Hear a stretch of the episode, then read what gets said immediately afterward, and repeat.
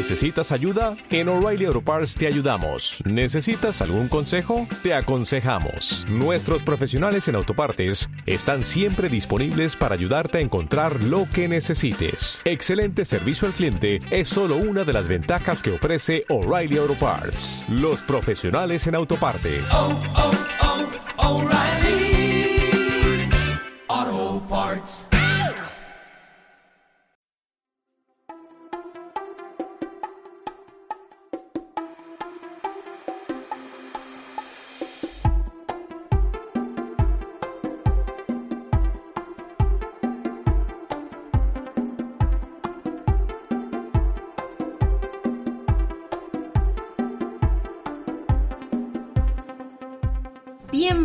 Patrimonio Lovers, esta es nuestra segunda sesión de podcast patrimonial.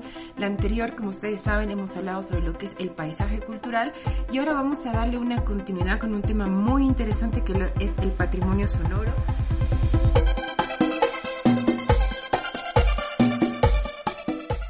Me acompaña un grupo muy grande de profesionales, son los mismos con los que hemos estado la anterior vez, pero si no nos han escuchado, yo aquí se los presento. A mi derecha tengo a Richard Mujica Angulo, él es músico e investigador, antropólogo de la Universidad Mayor de San Andrés, maestrante en estudios críticos del desarrollo por el CIDE SUMSA y actualmente es investigador del Museo de Etnografía y Folclore MUSEF, museo que queremos un montón, y también es integrante del colectivo Pachacamani, un espacio interculturalidad en la práctica y la investigación ancestral aquí en la ciudad de Bolivia. Bienvenido, Richard. Gracias. Tenemos también a mi izquierda a Anita, de cariño, pero ella es Ana Patricia Huancapaco, ella es una investigadora independiente, es arquitecta por la Universidad Mayor de San Andrés, con maestría en paisaje, patrimonio y estudios territoriales del Instituto de Formación Ambiental en Madrid, España, y actualmente es becada de la maestría del Sistema de Agricultura Patrimonial. Bienvenida, Anita. Eh, nos acompaña también Leonor Cuevas, ella es arquitecta antropóloga y tiene un máster en evaluación de gestión del patrimonio artístico e histórico y actualmente cursa el doctorado multidisciplinario en política, sociedad y cultura y es docente de la Universidad Mayor de San Andrés. Bienvenida, Leo. Eh, ustedes ya me conocen, yo soy Tatiana Suárez Patiño, más conocida como Taz, soy restauradora y conservadora de bienes culturales y soy una intensita del patrimonio. Eh, en esta mañana vamos a abordar este tema. Richard, contanos, ¿qué chuchas es el paisaje sonoro? Por favor, dinos, danos definiciones. ¿Qué es? Hay que reconocer, es un tema estrictamente, eh, es un concepto nacido de la investigación. Investigadores han planteado el tema del paisaje como una forma teórica, metodológica de abordar el tema sonoro de una manera amplia.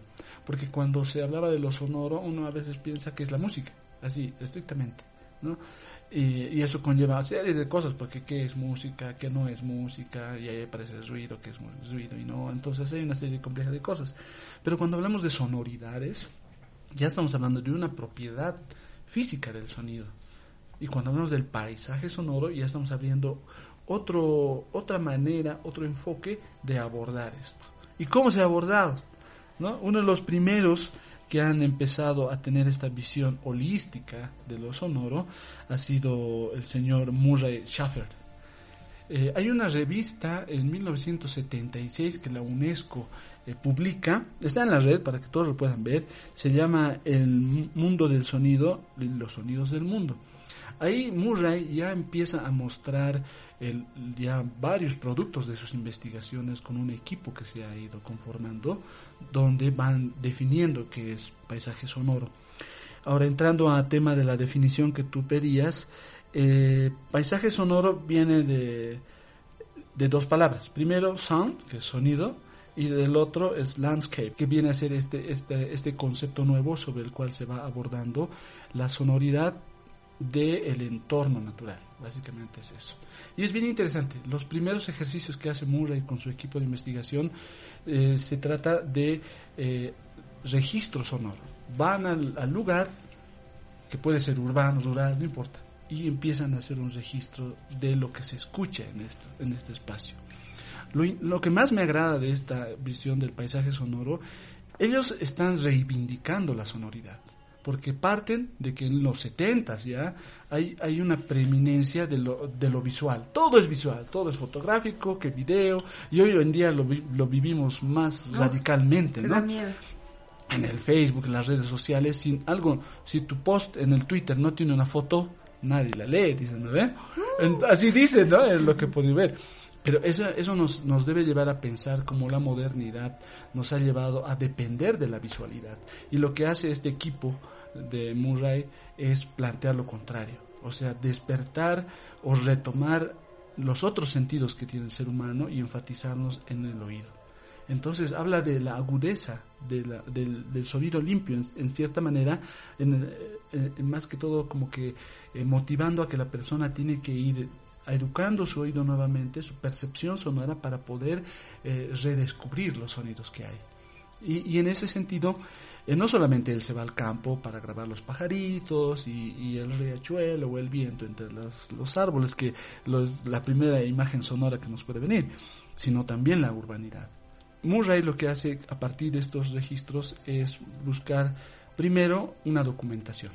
Esa es la primera base, ¿no? Documentar la sonoridad que después con el tiempo y estos eh, as- aspectos que hemos hablado en el primer programa podrían desaparecer. Y efectivamente, la sonoridad es uno de los elementos que se van perdiendo más en las ciudades, ¿no? Y, no nos damos cuenta que cuando se ha perdido, pues el, el del minibús ya no dice nada, ¿no? Así ponemos a pensar. Entonces, ese es un elemento que llevado al entorno natural, al paisaje, es más crítico, porque hoy en día ya se escuchan menos aves que antes. ¿no? Eh, O sea, el entorno natural, los animales que vivían en ciertos lugares, ya no se los escucha. Entonces, ¿esto qué nos ayuda a entender? ¿Qué dice eh, Murray? De que la sonoridad se, se transita en ciclos. Y eso es sumamente interesante, más en el, en el espacio eh, natural, de que han encontrado patrones sonoros en ciertas épocas y lugares del año. Y tienen un estudio en esa revista, bueno, puedo subir el link también para Dale, que lo puedan ver. Es alucinante cómo han ido haciendo mapeos sonoros. De que en cierta época del año surgen ciertos tipos de aves o batracios y en otras otro. Y, y- y se callan y surgen otros sonidos y así hay ciclos sonoros que van dando vueltas. Y obviamente eso va a variar muchísimo en función al, al espacio o el territorio en el que nos vayamos a encontrar. Esta primera etapa de registro ha abierto múltiples posibilidades artísticas, ¿no? Y unas de ellas que Murray plantea es eh, la composición musical en base a los sonidos de la naturaleza. Entonces ellos ponen un sonido así de la laguna con todos los sonidos de- del ambiente, las aves que vienen o que ni se sabía que iban a aparecer y empiezan a improvisar música. ¿No? trompetistas o ciertos instrumentistas que reaccionan en función al entorno y empiezan a, tocar y se van complementando. Entonces, ese es eh, un performance planteado de manera creativa en el ámbito musical. ¿no? Parecen bandas sonoras muy bien elaboradas, pero son improvisaciones muchas veces. ¿Eh? Entonces, son, digamos, algunas cositas que podemos empezar a hablar del paisaje sonoro. Y esa es una tarea que con Pachacamani hemos ido realizando. En 2016 hemos hecho un programita nomás eh, que lo hemos publicado en un podcast sobre el paisaje sonoro de, del Día de los Difuntos. ¡Ah, qué ¿no? hermoso! Lo vamos a linkear y ahí podemos ver cómo eh, se escucha el, el Siri con su plegaria al muerto. Más allá está el pinquillo, más, vas más avanzando está un mariachi, ¿no? O sea, ves la, esa diversidad de la que hablábamos en el anterior programa, en la sonoridad se plantea de manera muy rica. Oh, qué lindo. Muchísimas gracias por esta introducción, Richard. Yo le voy a dar a la china supa de la palabra a la Leo a ver qué nos quiere conversar sobre este tema. Muchas gracias. Estás eh, acoplándome a lo que decía justamente Richard, eh, lo que él nos cuenta y nos relata, el momento del pinquillo, el resiri, al fondo el mariachi, el sonido que crea todo esto, es el ambiente, ¿no? Y justamente eh, yo había hecho una tesis de investigación en arquitectura que tiene que ver con el tema de mm, la estética. Y en la estética había un autor que es eh, justamente Eugenio Trías y habla él sobre la lógica del límite. La lógica del límite explica que hay distintas áreas, eh, artes sobre todo, y dentro de estas artes están las artes liminales, las artes fronterizas. Lo que me llamaba mucho la atención es que las únicas artes que podían recrear estos ambientes es eh, justamente la arquitectura y la música, porque la música te va creando ambientes, te traslada, es como si te transmutaras a un espacio. Escuchas, qué sé yo, la fiesta cuando te tenías 12, 13 años, ¿no? Una, una canción de esa época y te trasladas allá mentalmente y revives hasta momentos, olores, entonces creo que es otra lógica de poder entender también eh, las vivencias, las percepciones de las, de las personas que van creando y que realmente el, paisaje sonoro, todo lo auditivo tiene que ver con esta creación de ambientes. Eso decía este autor que hablaba sobre la, las artes limítrofes. También eh, me hacía pensar cuando subimos al teleférico, ¿no? En el teleférico rojo, el momento que nos estamos transportando de un punto a otro, escuchamos sonidos de banda, eh, el, propio cementerio, sus sonidos, el momento que llega por un cementerio y otro, trasladas realmente muchas cosas y se debería poder registrar eh, todos estos elementos que se encuentran ahí en el, medio ambiente. Otra cosa eh, que también quería resaltar y que me hizo pensar Richard mientras hablaba es el tema de poder entender a la ciudad desde este paisaje sonoro. Por ejemplo, no se hacen planimetrías sonoras y eso es bien interesante porque deberían poder plantearse. Manuel Delgado eh, hablaba sobre el animal público, la ciudad líquida, que es otra manera de entender eh, las ciudades y podríamos trabajar eso. Una cosa es la polis, entender la ciudad planificada, lo normado, lo reticulado, lo que está ahí escrito con normas y todo eso. Y otra cosa es la urb, que es todo este animal público que lo social, el movimiento, el mercado, la gente, el intercambio, todo esto que se da debería poder registrarse a partir de, sonidos, ¿no? Eh, creo que eso es interesante también. No es entender a la ciudad de pronto como con un mapa satelital o una planimetría o un simple Google Maps, sino también poder guiarnos a través de sonidos y generar planimetría, recorridos, eh, también ya con toda la, cuestión de eventos, manifestaciones culturales, donde existe ritualidad que se podría ir registrando, porque finalmente esto forma parte del patrimonio inmaterial que, que, en el que vivimos cotidianamente y que podríamos ir trabajando y registrando todo eso, ¿no?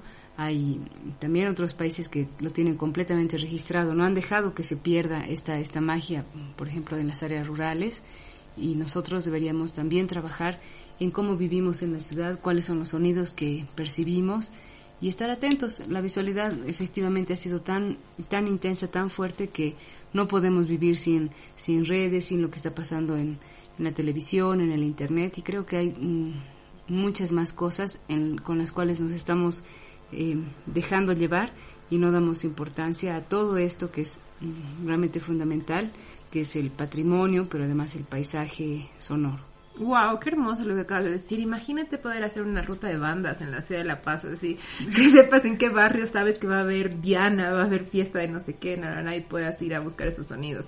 Em, quiero darle la china sopa de la palabra a la Anita con una pregunta muy interesante y muy importante. ¿Cuál es la relación que existe entre el paisaje sonoro y el paisaje cultural? Perfecto. Voy a, voy a iniciar con una frase citando a Manuel Terán, em, que él comprende el paisaje cultural como, como el paisaje que debe ser buscado, más allá de aquello que nos ofrece la madre naturaleza, más allá de una mera unión física, hay que buscarle en la cultura y el arte. Y eso se expresa en el territorio. El ser humano, a medida que va evolucionando y, se, y, va desarrollándose, va generando un espacio dinámico, ¿no? Em, en lo, que me parecía interesante de que comentaba Richard acerca del paisaje sonoro es que se inspiran en eh, los sonidos nacen del mismo territorio, del mismo paisaje y, del conjunto de acciones también que realiza el ser humano en, él. De esta forma estaríamos hablando de un ecosistema, de un conjunto de elementos que trabajan en una unidad, en una comunidad, ¿no? Y estos elementos no solamente los encontramos en la madre naturaleza, dentro del área natural, sino también los encontramos en esta habitación, los encontramos en la cancha, afuera, en las calles, en todo lugar. Todo eso es denominado paisaje pero cuando le damos un sentido más estético, hablando de manera visual, estamos hablando ya de un paisaje eh, compuesto, ¿no? Que tiene cierta composición. Em, en esto, em, como nos indicaba, existen patrones sonoros que vienen a caracterizar este paisaje, que lo hacen muy distinto por decir, esta cancha que está aquí al lado de la cancha Fígaro, a la cancha de Cotauma, por así decirlo. Porque la gente que lo ocupa, la gente que está realizando las actividades, no tiene la misma actividad, modo de vida o, características que la gente que vive allá. Entonces, eso es importante porque realza la, la calidad y em, el espacio en sí que se está ocupando. Porque en el- a través del sonido podemos entender que, cómo es el modo de vida de la gente. Si es que ellos, em, incluso se puede llegar a captar cómo es el tipo de vivienda que tienen, qué tipo de actividades realizan, si están cerca de un río o, o de, o, de, o de montañas. Eso es bastante interesante porque caracteriza a un paisaje. Y eso es lo más, em, lo más rico cuando se fusiona con lo visual, porque ahí existe una calidad del producto pues eh, muy interesante que debería mostrarse, como dice Leonor, que, que, que, que indica todo este trayecto, estas acciones, estas funciones que se tienen Wow. dentro del paisaje. Entonces podríamos entender que hay como una especie de relación jerárquica, ¿no? Que podríamos entender que el paisaje cultural está como que arriba porque está inmiscuido dentro también el paisaje sonoro, ¿verdad? Entonces si se modifica el paisaje cultural, de alguna forma también se va a modificar el paisaje sonoro. Lo podríamos entender de esa manera, ¿no? Eh, le doy la china supe de la palabra a Richard, que aquí me la está pidiendo. Contanos. Eh, a veces las experiencias de vida eh, son interesantes para graficar lo que nos han contado o estamos contándoles. Eh, hace rato he hablado muy de, mu- del Murray y de otras cosas, ¿no? Pero hablando aquí de la gente en La Paz, en las comunidades, es bien interesante porque me acuerdo, ya debe ser hace 10 años en el MUSEF, en una de las tantas reuniones anuales de etnología que había, Viva la radio. Sí, viva. Vi- vinieron unos hermanos sicuris, intérpretes del sicu de provincia Camacho, cerca del lago, de aquí en La Paz. Y, y eran pues tíos, abuelitos, ¿ya? Eran pues, gente mayor y quería empezar a tocar.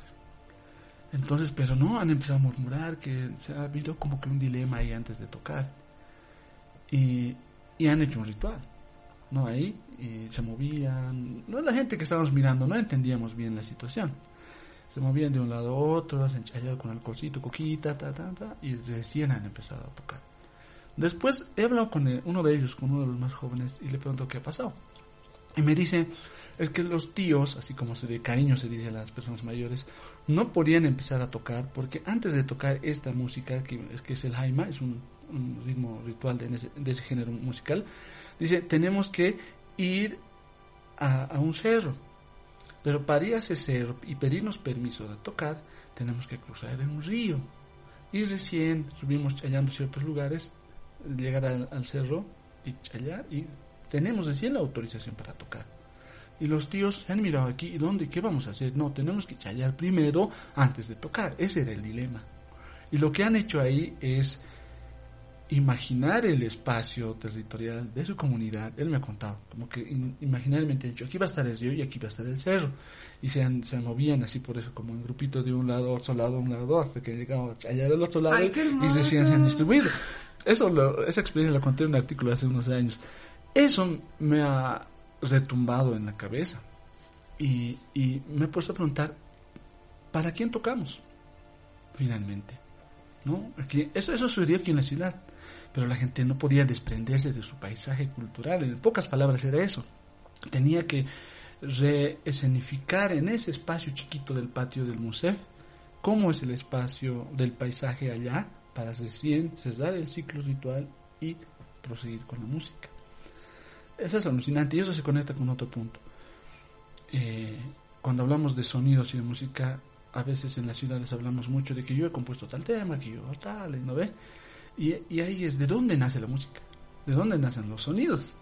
Para el sector andino está bien relacionado con la naturaleza. Cuando hacemos un instrumento ¿no? de caña, eh, lo que hacen en muchas comunidades andinas es sirenar, dicen, ¿no? Lo llevan a lugares sagrados, que viene a ser una quebrada, una cuevita, un lugar con un riachuelo, una cascadita, así hay lugares específicos donde los dejan, hacen un ritual ahí, en, horas de la noche, porque dice que el espíritu que habita, el ser no humano que habita ese lugar, tiene que tocar primero el instrumento. Dice que lo toca, después hacen ruidos ellos para que se espante ese ser y ya el, el, en ese, desde ese momento el instrumento ya tiene vida, tiene, tienen su hallo. Se los llevan y ahí pueden tocar. ¿Eso qué les permite? De que este ser no humano le da la versatilidad al músico para que pueda generar nueva música. Entonces la música compuesta para cierta fecha del año no solamente es de autoría de un individuo o de una comunidad, sino también de su espacio sagrado. ¿No? Algunos le llaman sirino, otros le llaman Warmian Chancho. O sea, hay diferentes nombres que le dan a este ser no humano que le da vitalidad al instrumento. Entonces, ¿por qué les cuento esto? Porque estos aspectos son fundamentales para entender al sonido. ¿no? Hay rocas que suenan de una manera importante o hay gritos y alaridos que la gente va a hacer en, en una pieza musical. Pero nosotros en las ciudades, con nuestro constructo musical, cuando grabamos un tema, queremos grabarlos limpios, sin ruido ni nada, ¿no? Y eso en este proceso hemos podido vivir, ¿no? Hay gente que tiene que sonar el viento siempre cuando tocas el siku, porque el siku trae al viento. Si no suena el viento, no tienes razón de ser de tocar, estás tocando mal. No funcionó además. Exacto. No, no lo lograste llamar. Claro, pero cuando grabábamos, el sonido tenía del viento, ¿no? tenía que grabarse para que se escuche que se ha grabado. Entonces, estos elementos eh, interpelan la visión que tenemos sobre la música y el ruido, porque no cualquier sonido termina siendo ruido. ¿Ruido qué es? Es un, es un sonido no deseado que no nos gusta, ¿no? Pero hasta el, so- hasta, el sonido, hasta el ruido es una cosa que se diferencia en función de la cultura, ¿no? Hay ruidos que son musicales. Por eso es propio hablar de sonoridad. Ahí está todo, todos esos aspectos. Qué hermoso esto que acabas de decir, porque nos da una pauta de que por lo menos para nosotros en estas nuestras concepciones existe algo que es una música recreativa y también existe algo que es una música sagrada, que es una música ritual, que no es así que se la toca porque se la toca. Entonces también podemos empezar a hablar tal vez de una clasificación del tipo de música que tenemos acá, de la que se puede tirar para mucho para una investigación. Este, lanzo una pregunta de fuego, a ver quién me la agarra. ¿Cuál es el papel del idioma en el tema de la sonoridad, del, del paisaje sonoro? Eh, ustedes saben que como hablamos, estructuramos el mundo, la forma en la que pensamos, la pensamos a partir de la estructura de un lenguaje. Entonces, este lenguaje también de alguna forma tiene que darnos nuestra noción de espacio, nuestra noción de paisaje cultural y también nuestra posición de, de, de paisaje sonoro. ¿Qué papel piensan que, que juega el hecho de que nosotros tenemos esta influencia entre castellana y tenemos también el tema del aymara. El aymara ustedes saben que maneja una lógica trivalente, no una lógica bivalente aristotélica en el tema del lenguaje. Entonces, estructuración nos da como que una forma también de pensar nuestro espacio. Por ejemplo, la típica, tú le preguntas a un andino, este, ¿dónde está tal cosa? Y te dice aquisitos. Entonces vos así juras y perjuras que es una distancia muy corta, porque en tu cabeza, en tu idioma, el aquisitos implica como que muy breve, pero a él implica como que muy largo, ese aquisitos implica que es una acción que se va a seguir continuando, como que muy lejos. Entonces, ¿qué, qué rol ustedes piensan que juegan esta, esta doble dicotomía que tenemos en el tema del lenguaje? Pregunta de fuego. ¿Quién quiere? A ver, Ya por, toma la por china. votación. Ya. Lo que dices es bien fregado, porque hablar de del, del lenguaje como sonido es algo muy mucho más amplio que hablar del lenguaje solamente como una instancia comunicativa.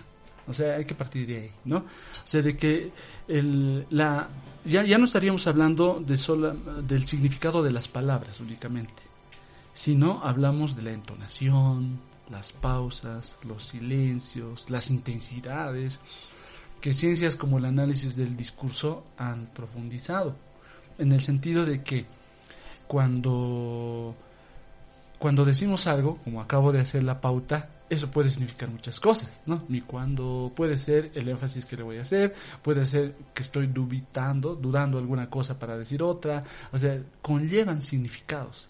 En ese sentido, hablar de la sonoridad de, de- del habla eh, enriquece el sentido comunicativo que se tiene y abre tanto que no solamente nos circunscribe a hablar de entre personas, ya nos posibilita una comunicación con el entorno. ¿no? Por eso es fundamental el, el lenguaje y esa distinción que haces a nivel social o cultural, de que el lenguaje, que puede ser mm, cierto tipo de sonido, como los tibetanos, digamos, que con eh, cier- ciertos patrones sonoros conllevan otra forma de comunicación con, con otros seres u otros espacios que no solamente son personas.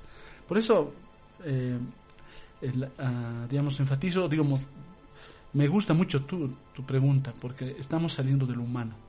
Y eso para mí es fundamental. El ser humano, además de que hemos sido manejados por la, por la visualidad extrema, también somos excesivamente antropocéntricos. Y la sonoridad y los sentidos nos cuestionan eso y lo, lo van a descentrar. No tiene por qué todo ser todo, al ser humano nomás. Hay muchas, muchas, muchas más experiencias con las cuales queremos relacionarnos y ahí es donde el sonido realmente nos posibilita abrir estas memorias del tiempo que decía Leonor, ¿no ve?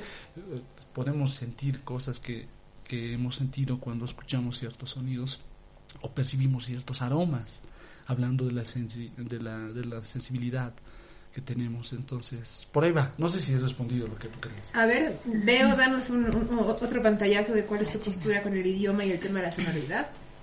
Bueno, yo creo que como, como idioma, refiriéndome solamente a lo local, es que somos muy onomatopeicos. Es hermoso. Y entonces, eso tiene que ver mucho con que nos relacionamos de esa manera. El aquisitos, eh, ayer estaba en Huaki, me preguntaban, ¿y la iglesia? Y yo decía, "Eh, aquisito es cuando hemos caminado un kilómetro.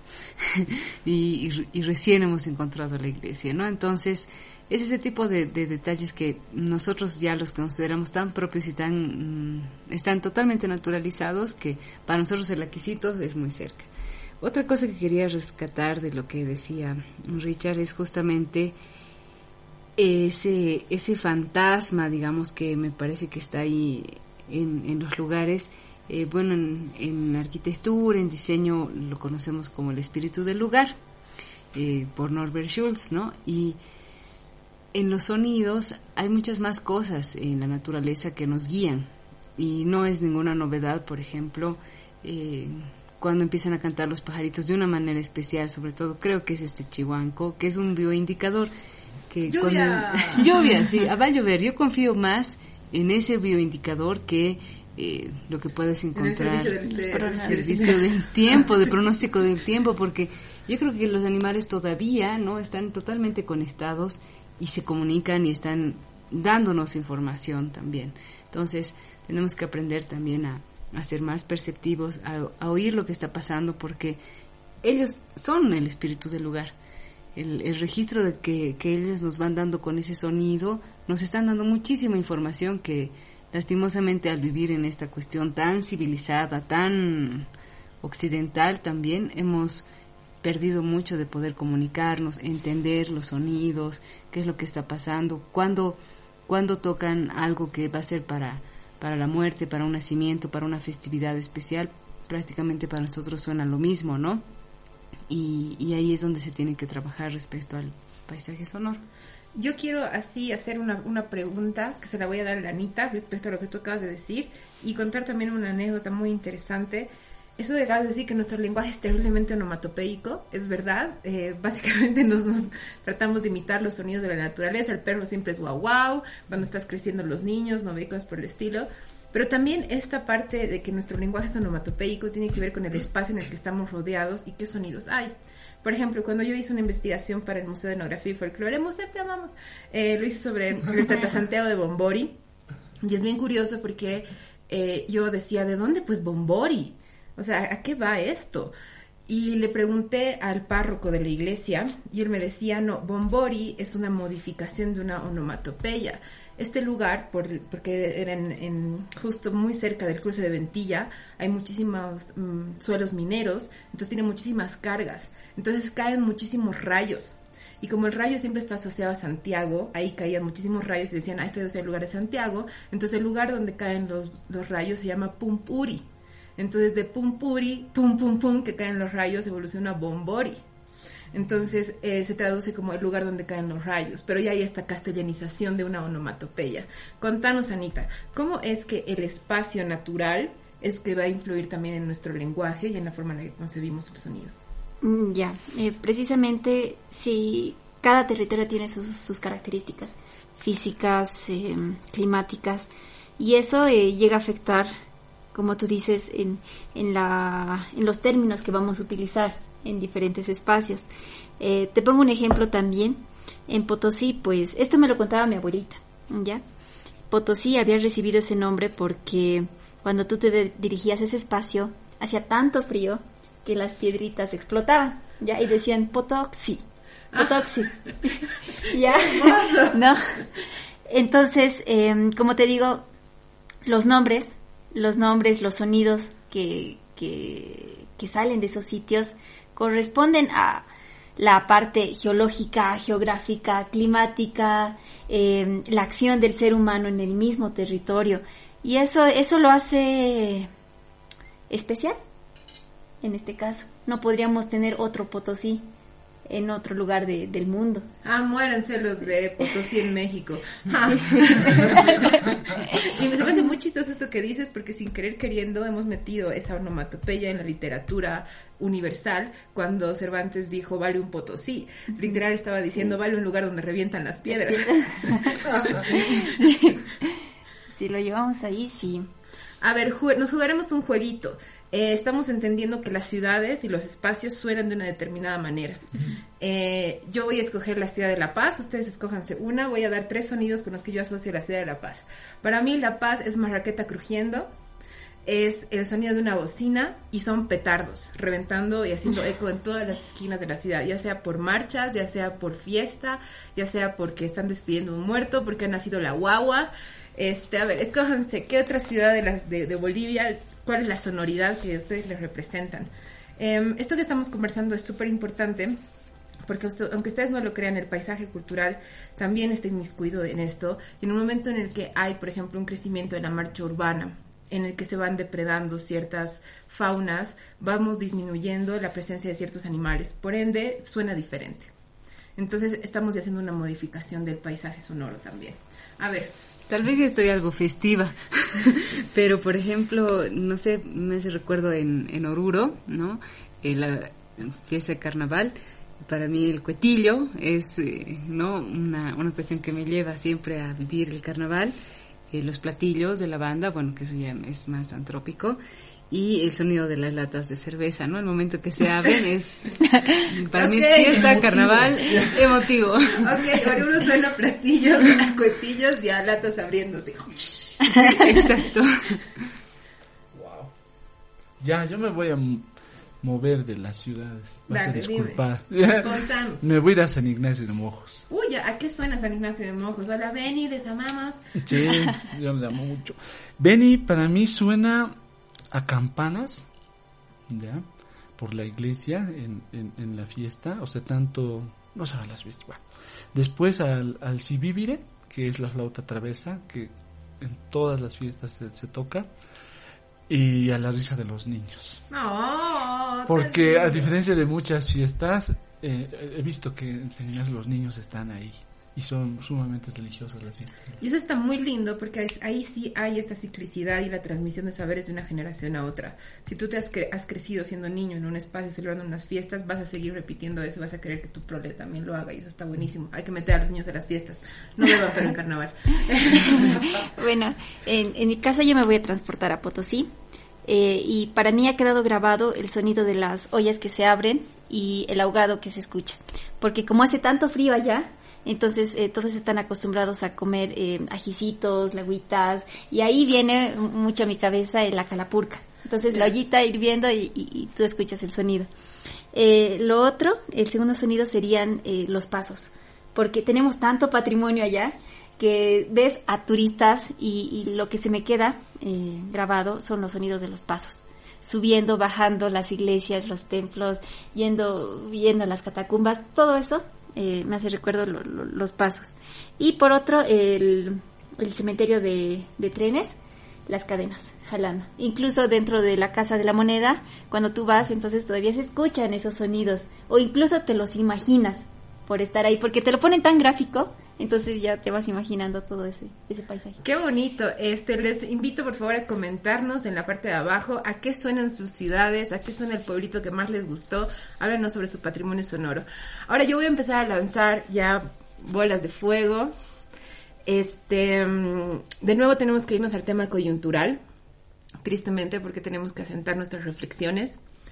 Y, por ejemplo, una de las cosas que eh, a mí me causó como que muchísimo, o sea, me interpelé muchísimo con el tema de tu estudio sobre el CBB, porque como ustedes saben, eh, nosotros tenemos el colectivo Maestro de Calamarca, donde publicamos en la revista Fuentes, esperemos que eso también tenga continuidad con estos nuevos gobiernos. Y ahí Richard escribió un artículo muy interesante sobre lo que es el CBB en San Ignacio de Mojos. Y bueno, más que todo yo tuve muchísimo terror cuando lo escuché a él en la presentación hablando sobre el hecho de que debido a la frontera agrícola que se había expandido demasiado, habían lugares que estaban reservados, digamos, para la crianza, para, para el cultivo de ciertos elementos que permitían que la práctica de ensanigado de mojos pueda seguir continuando. Entonces, eh, yo le voy a pedir a Richard que nos desarrolle un poquito más sobre el tema del CBB y lo que se está viendo ahorita, que una práctica cultural se está viendo amenazada por el tema del crecimiento y el progreso. Gracias, Taz. Mm, bueno, cier- cierto, ¿no? No todo es bonito. y este tema del, del Sibibire, de San Ignacio de Mojos, que es la flauta traversa que se toca allá en todos los, en todas las formas musicales que tienen, eh, nos lleva al instrumento. El instrumento es, está hecho en base a caña, a tacuara, como le llaman ellos, tacuara fina, porque es una especie de tacuara más delgadita, con casi un centímetro y medio de diámetro, y que ellos, lo, cada músico construye su instrumento en base a la tacuara, con su cuchillito nomás van y limpiando. Es relativamente fácil hacer una, una, un sibibiré y con eso tocan, ¿no? Entonces, ¿qué pasa? En la fiesta, en- durante la investigación que hacíamos, veíamos que algunos tíos tenían, eh, en vez de cañas, usaban PVC, que son las cañerías de las tuberías. Plástico, Plástico. lástima, plástico. O si no, algunas de metal, ¿ya? Flautas de metal. Yo decía, wow, de metal y demás, pero charlando con ellos indican de que se han visto obligados a utilizar otro tipo de materiales porque la, la tacuara que ellos recogen en lugares aledaños al sector ya no, ya no había. Eso, eso debido a que hay ciertos reservorios, lugares en los cuales crece la tacuara de forma natural. Ellos van en cierta época donde el crecimiento es, es pleno sin, sin devastar, ¿no? Porque ellos hay un manejo sostenible. Ya cierta época está creciendo, tiene un buen tamaño como para un cibibire, lo cortan y dejan que siga creciendo la caña. Eh, pero sin embargo, eh, la, la tenencia de la tierra en este sector pertenece a los ganaderos en la mayoría de los casos. Los hermanos de San Ignacio de Mojos y los chimanes, que son quienes habitan ese lugar, son peones de los de los ganaderos, ¿no? Son porciones de tierra increíblemente grandes allá. Y bueno, el ganado tiene que comer, ¿no? Tiene su propia comida y muchas veces ellos han ellos me decían que han utilizado, han limpiado con las áreas de, de la tacuara para que sea eh, para forraje para su animal. Eh, obviamente chaquean el espacio para limpiar y luego se colocan, ¿no? Nuevo, nuevo uso de tierra.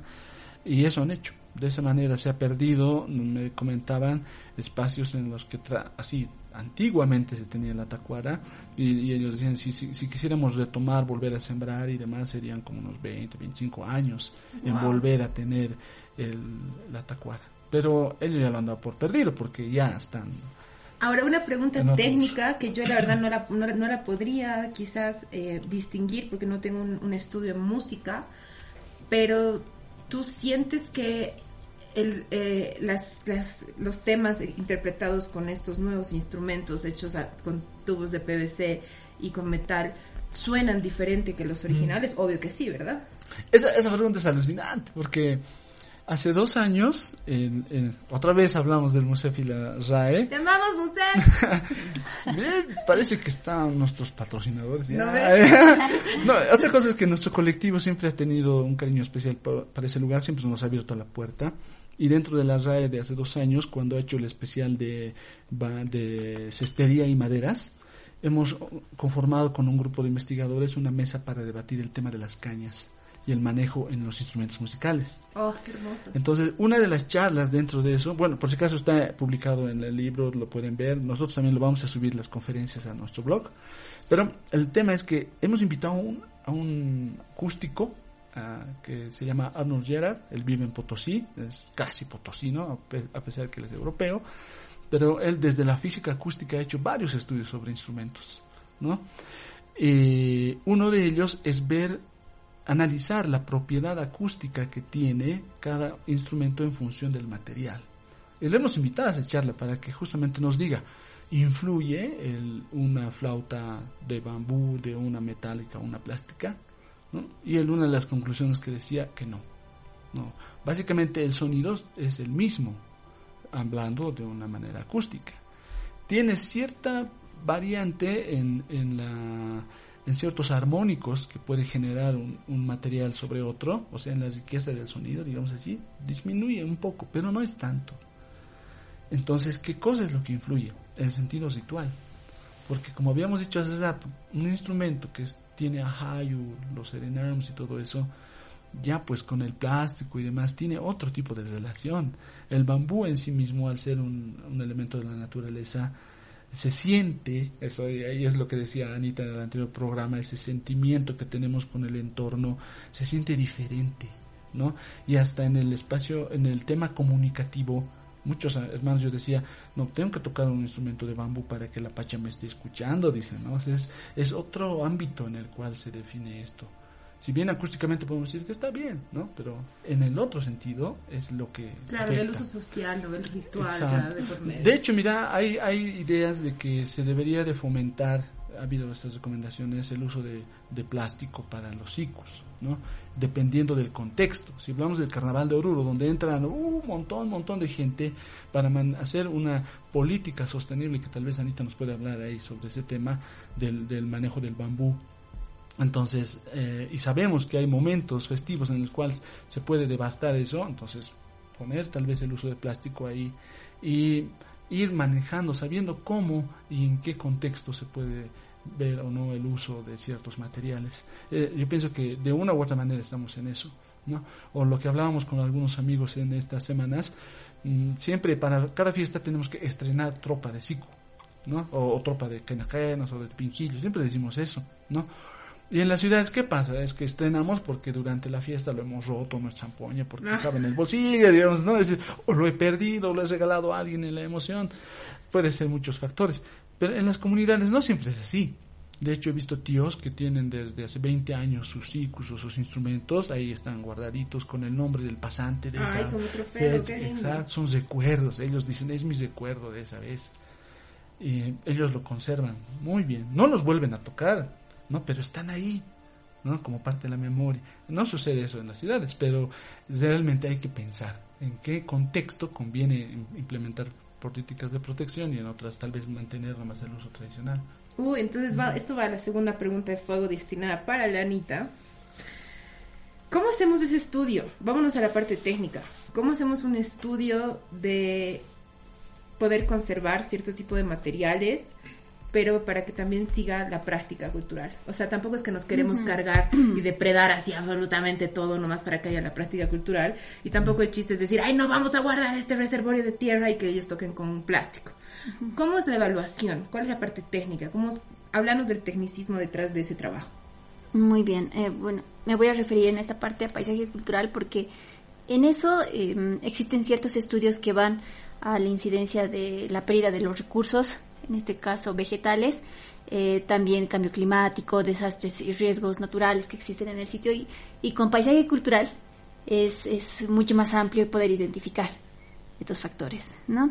Entonces, eh, ya eh, entrando a la parte técnica del paisaje cultural, pues se tendría que hacer una evaluación de qué territorios y en qué características, evaluando, ¿no? Cómo se encuentra eh, el recurso, si está siendo muy explotado y si no, ¿por qué no mejorar esta producción? ¿Ya?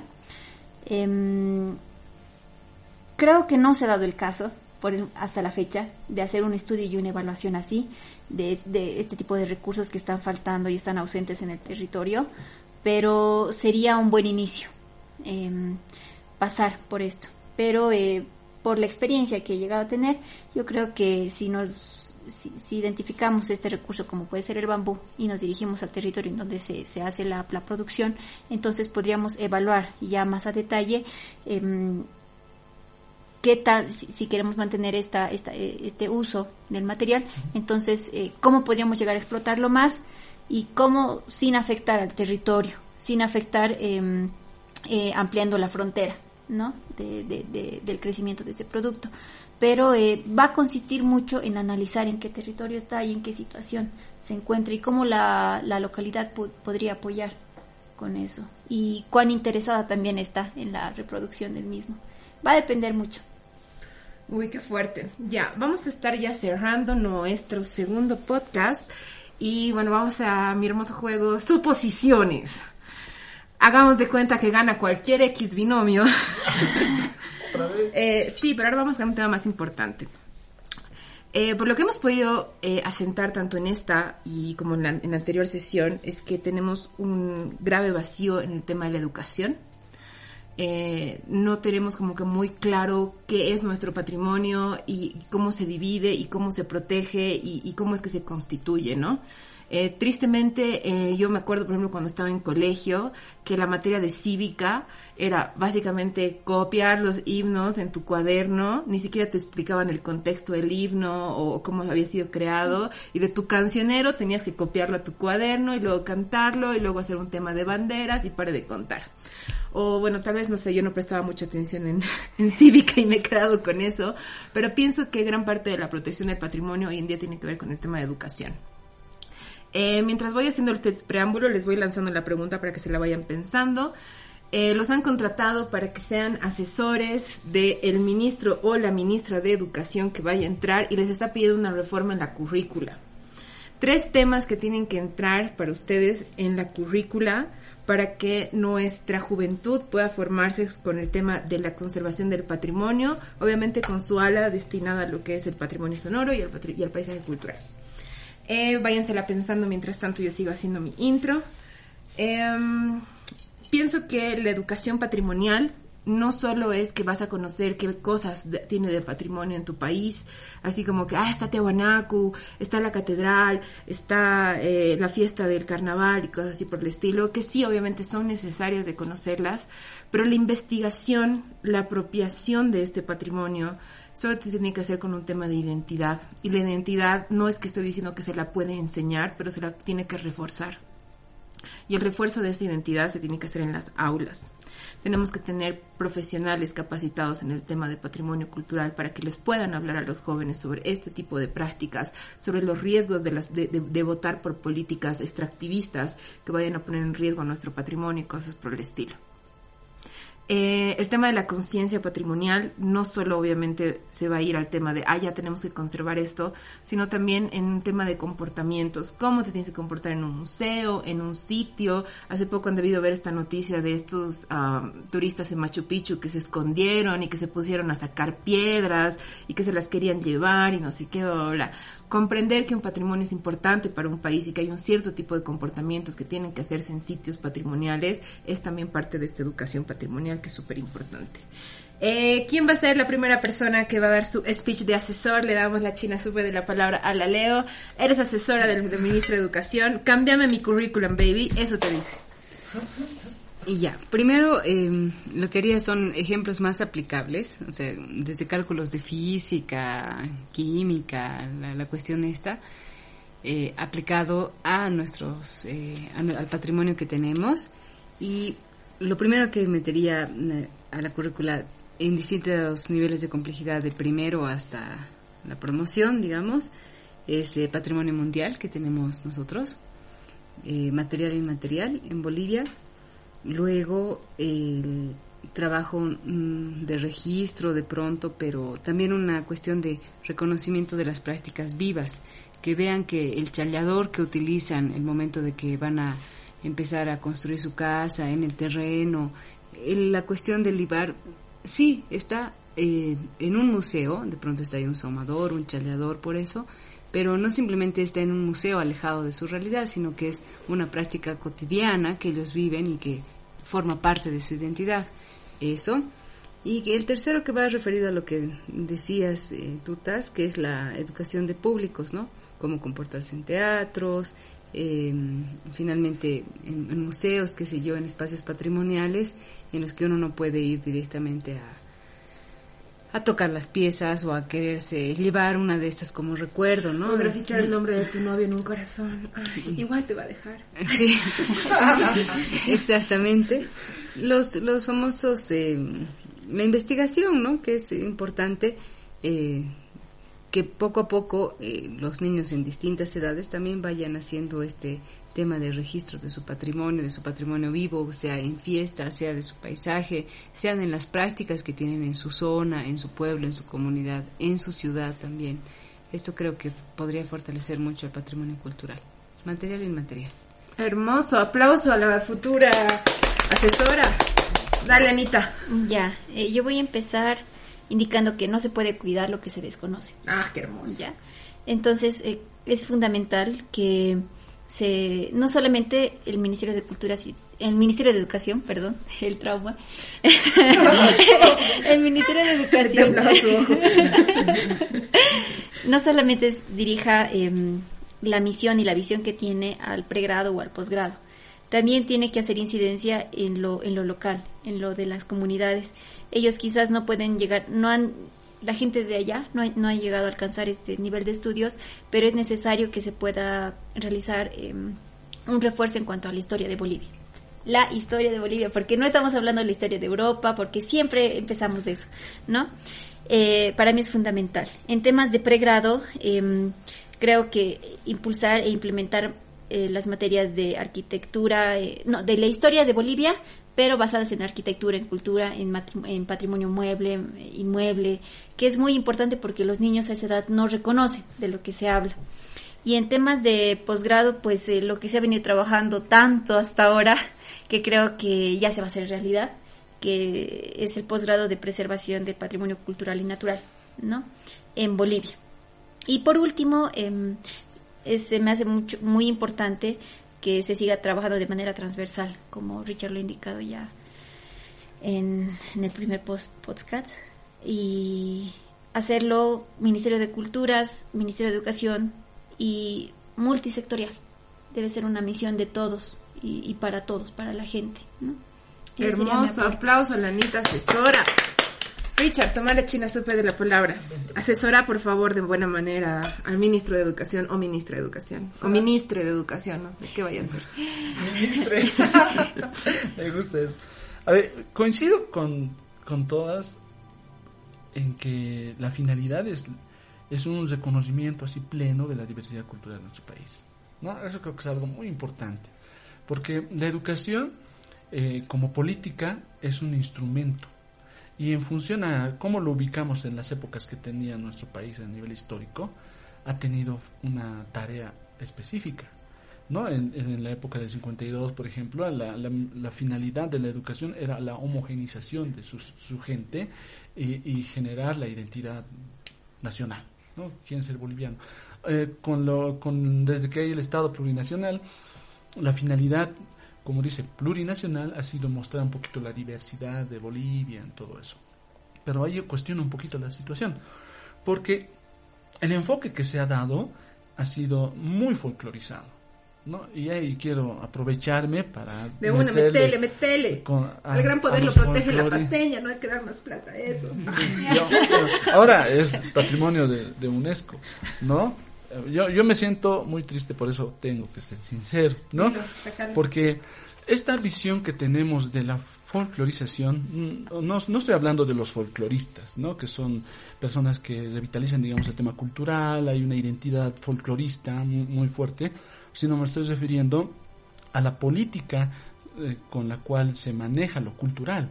Y cuando hablamos de eso, estamos hablando de que hay una visión exótica, ¿no? Una visión superficial sobre lo que es lo cultural. A eso me refiero como eh, lo, la, cultura visto como folclore. Y ahí apunta generalmente el tema musical. O sea, cuando hablamos de música estamos hablando de la música folclórica, que viene a ser la morenada, la diablada, ta, ta, ta, ta, ta. Y durante mucho tiempo, cuando en los colegios, estamos hablando de primaria y secundaria, eh, se producen la parte cultural, se van a bailar morenada, diablada, etcétera. Eso. Ahí, ahí nos limitamos. En cambio, si partiéramos de la diversidad, ya cambia el enfoque muchísimo. Y ahí me parecía interesante esto de la currícula regional y la currícula local que estaba haciéndose con la anterior reforma educativa, ¿no? Porque se han hecho estudios a nivel local para, digamos, para los afrobolivianos, qué elementos de su cultura son importantes que deberían de incluirse dentro de su currícula. Entonces, eso a mí me parece muy importante. Que cada, cada grupo, cada cultura trabaje su contenido curricular para que, se, eh, para que se retroalimente a nivel local lo que es. Ahora, aquí tiene que haber un flujo eh, doble o múltiple, ¿no? Porque es necesario partir de, la, de conocer Bolivia a nivel general, cuáles son lo que está escrito en la UNESCO, qué es nuestra imagen de Bolivia como Estado hacia afuera, es una cosa fundamental, pero tiene que retroalimentarse con qué somos a nivel local también. Y, y poder reconocer yo, digamos, que hacen en Macha, en Potosí, o los de Puna en, en Chuquisaca. O sea, eso tenemos que conocernos entre nosotros también en ese ejercicio para poder eh, saber a dónde va. Y ahora aquí, no solamente el contenido curricular es fundamental, necesariamente dependemos de los profesores. No, y ese es otro elemento delicado. Porque No podemos despedir a todos. ¿no? el, egis- el- el magisterio se ha institucionalizado, ¿no? Entonces, al estar institucionalizado, eh, hay una especie de... eh, Bueno, pues es un gremio, ¿no ve? Es un gremio que vela por sus derechos, vela por sus intereses. Y, y aquí, cuando implantamos una reforma educativa con contenidos así que son más dinámicos, más transversales, como hablábamos, va a generar un, un reto o va a ser un problema para ellos, que son los, quienes van a impartir al final la, la, la- la currícula. Entonces, este elemento también es algo fundamental. Eh, es el recurso humano, cambiar el enfoque, no sé, sensibilizarlos en estas cosas. Hay que ver formas, pero por ahí van. Más que darte respuestas, te estoy mostrando problemáticas, creo, a, a los cuales tendríamos que ir abordando. Pero, obviamente, para plantear algo tenemos que reconocer la problemática por dónde estamos yendo y, eso es lo que las tristes noticias que le daría al ministro ministra ministre Bueno, ministro de Educación, aquí tenemos unas opciones. Y ya para despedirnos, eh, bueno, mucha gente pues se le queda así como que, ¡Ah! ¿cómo que el patrimonio sonoro no son canciones? Porque todo el mundo piensa en eso. Pero también el patrimonio sonoro también son canciones, también son eh, parte de la producción artística que ha tenido un país. Los Un- documentos un- un- sonoros. Exacto, los documentos sonoros, las partituras y todo ese tipo de cosas. Entonces, para irnos, yo les digo una preguntita. Según ustedes, una sola canción que tendrían que dedicarle al futuro, que sí o sí tendría que escuchar sobre la producción de Bolivia musical, unita nomás, miren qué mala persona que soy. Este, para mí tendría que ser el Nevando está de Adrián Patiño. Ese es un tema así que, o sea, nos, nos, nos, nos- cruza, ¿no ve? O sea, si eres estronguista te tiene que cruzar esta canción, si no, no da. y bueno, ¿ustedes cuáles serían? Unita, a ver, Richard. a ver irreverente a tus posiciones ya Eh, Odiamos a los militares. no, yo, yo pasaría la el Añatuya que es un quenaquena de provincia Ingavi que lo he registrado por el lado de, de Zaguadero hasta Tiwanaku toda esa región circunlacustre donde en su letra canta es, es el romance en Añatuya es el zorrino y el lacato es la como la cholita digamos a quien le quiere cautivar no entonces un poquito esa canción habla de cómo le quiere le quiere enamorar la niña tuya al, al lacato al gusano Entonces qué lindo. es- eso da no y, y un poquito esa canción muestra eh, la presencia de este animal y del insecto. En realidad él come al, al gusano no vive de eso el animalito pero es en la poética cómo lo transporta es sumamente interesante. Pero la canajena es un- una música conocida como autóctona de, de la comunidad de estos lugares Wow, vamos a poner link va. de eso, ¿no? Eh? Sí, sí, Eh, sí. Hasta en- mientras que la Leo y la Anita piensan, yo quería hacerte una pregunta que se me ha pasado y necesito que sea súper asquerosamente sintético en esto. Em, de manera técnica, así en top 5, ¿cuáles son los criterios para hacer documentación del paisaje sonoro? Uno, tener un equipo. ¿Qué más? Ya. Em, bueno, obviamente la parte técnica del equipo de registro está bien. Eh, para es que cuando hablamos de ese espacio también, entonces tendríamos que registrar eh, la locación en la que Ya. estamos. Ahora con el, el GPS del celular lo logramos, ¿no? Entonces tenemos Entonces, delimitar el área, el área, tener equipo. ¿sí? Después hacer el registro Eh, la limpieza en ese sentido no es tan importante, pero lo que sí tenemos que hacer es hacer un apoyo descriptivo de lo que estamos registrando. Claro, visualmente podemos sacar fotos, así, pero hay que hacer una, Una especie de ficha donde estemos explicando a qué hora estamos grabando, qué es lo que es La intención, la- obviamente la fecha, el registro, quién lo está registrando, un breve des- registro de los de lo que estamos escuchando también para que nos dé una referencia y, y hay que hablar después de eso con la gente, ¿no? Eso complementa la interpretación del lugar. Así como hacer una etnografía. Sí, hay que hacer una, hay que hacer una etnografía sonora, es, puede entenderse de ese sentido. Y en entrevistas pequeñas para, para saber qué significa eso, darle un contexto. al cont- Es, es algo sumamente breve. Ahí está. Bueno, tomen nota cuando quieran hacer sus etnografías sonoras. Estos pasitos son los importantes. A ver, Anita, ¿qué cosa tiene que escuchar el futuro y que no se tiene que perder para que narre sobre algo que es Bolivia? Eh, para mí es fundamental eh, la trova. ya. Y tenemos un, gran representante acá que, que ya no que ya no está con nosotros pero que es Carlos López no para mí la trova es fundamental porque es una narración en poesía ya. Es, es, un- es una canción en poesía y, y, y más aún si viene del territorio boliviano que ha sido inspirado a través de los paisajes la gente. Eh, para mí para mí tiene mucho contenido todas las canciones que, que tienen ahí pero sí me inspira mucho los sonidos de la naturaleza con eso yo llevarlo al ministro o ministre a, a un sitio como un sitio natural y que se sienta y escuchar para mí es bastante y él se va a sentir reflejado, se va a sentir identificado y eso es lo que necesitamos, bajar de una vez de la silla del poder y dónde está la gente, cómo se siente, ¿no? Esa Silvia Cracio. Tú, Leo, contanos. Mm, Yo creo que las canciones de mm, Sabia Andina es, creo que me, me gusta. Y la canción que escogería sería la de Minero Cani. Ah, ya. Verdad de Dios. Altísimos temas. Eh, damos por concluida esta sesión. Debo agradecer una vez más a Richard, a Leo y a Lanita que se han embarcado en este rock and roll conmigo de empezar a hacer podcasts patrimoniales. Estoy muy feliz de hacerlos con ellos. Eh, nos hemos conocido trabajando en una instancia quizás no tan agradable, pero luego fue mucho después. Más agradable cuando salimos de ella. Eh, una vez más quiero que se escuchen sus vasitos. Escucharemos un clink clink. Patrimonio, muerte. Juntos venceremos. Salud, salud. Eh, con esto hemos terminado la parte de lo que es el paisaje sonoro y nada, vengan sus despedidas. Muchas gracias, Taz. Me despido. Chau, chau. Vamos a seguir escuchándonos más adelante. Muchísimas gracias, un beso a todos y síganos en todas nuestras redes. Beso, chao.